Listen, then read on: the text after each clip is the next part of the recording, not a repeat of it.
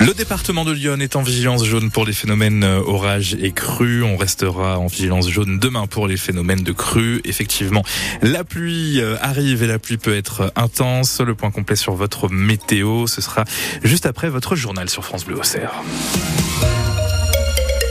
Le journal de 9h est présenté par Isabelle Rose.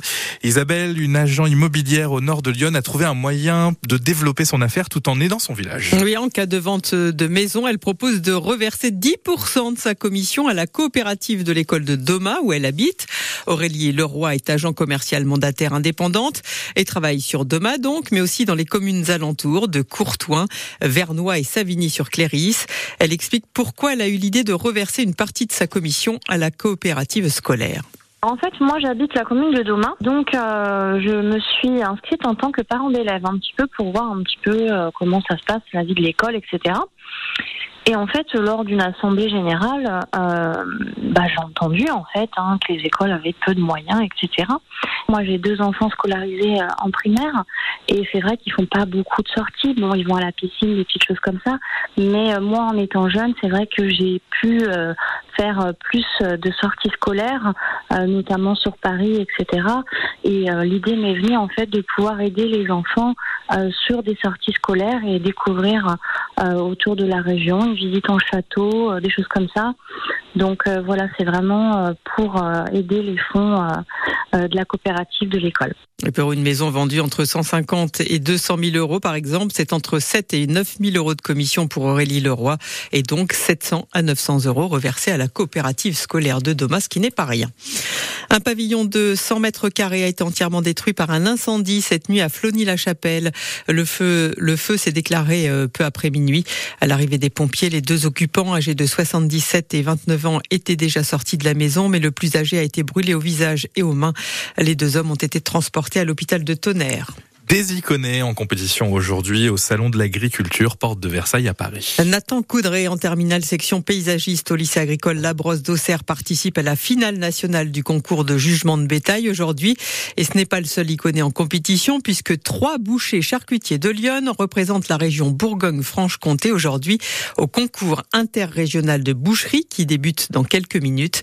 Il s'agit d'Oscar Bonnet de la boucherie Jean d'Eau à Brinon-sur-Armançon, Melvin Rapin de la boucherie Guillolo à Fontenoy en Puisée et de Camille Allais, apprenti à la boucherie Riotte de Champs-sur-Yonne. On leur souhaite bonne chance. D'autres artisans de Lyon mis à l'honneur, mais à la télévision cette fois.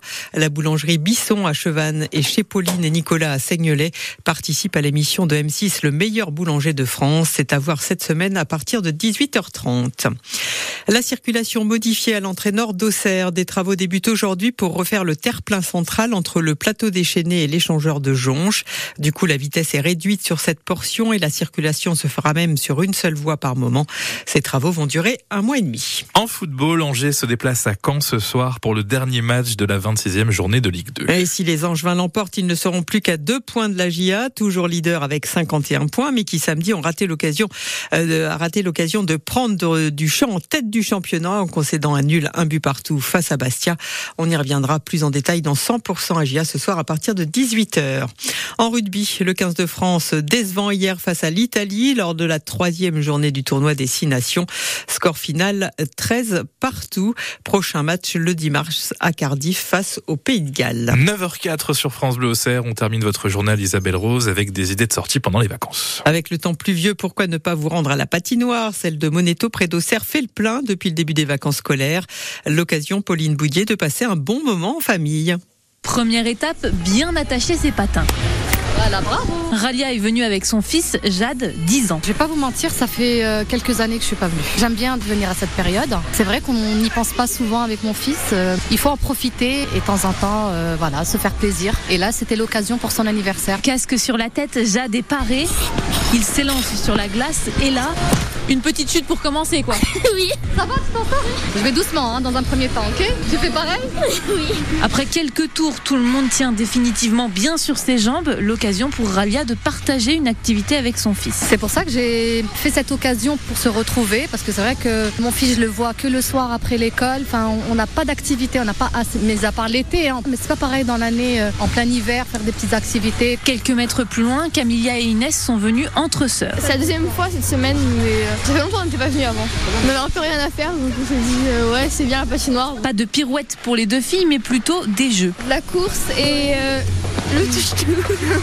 C'est qui gagne alors? Moi, pas plus vite que moi, donc. euh, Le tout en sécurité, bien sûr.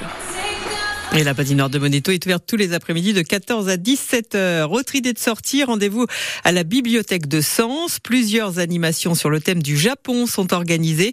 Vous pourrez par exemple participer à la construction d'un dragon en cube, tester le doublage de, de dessins animés en japonais, créer un mini jardin japonais ou encore jouer à des jeux de société typiques du Japon. Toutes les informations sont sur le site internet de la bibliothèque de Sens. Il est 9h05.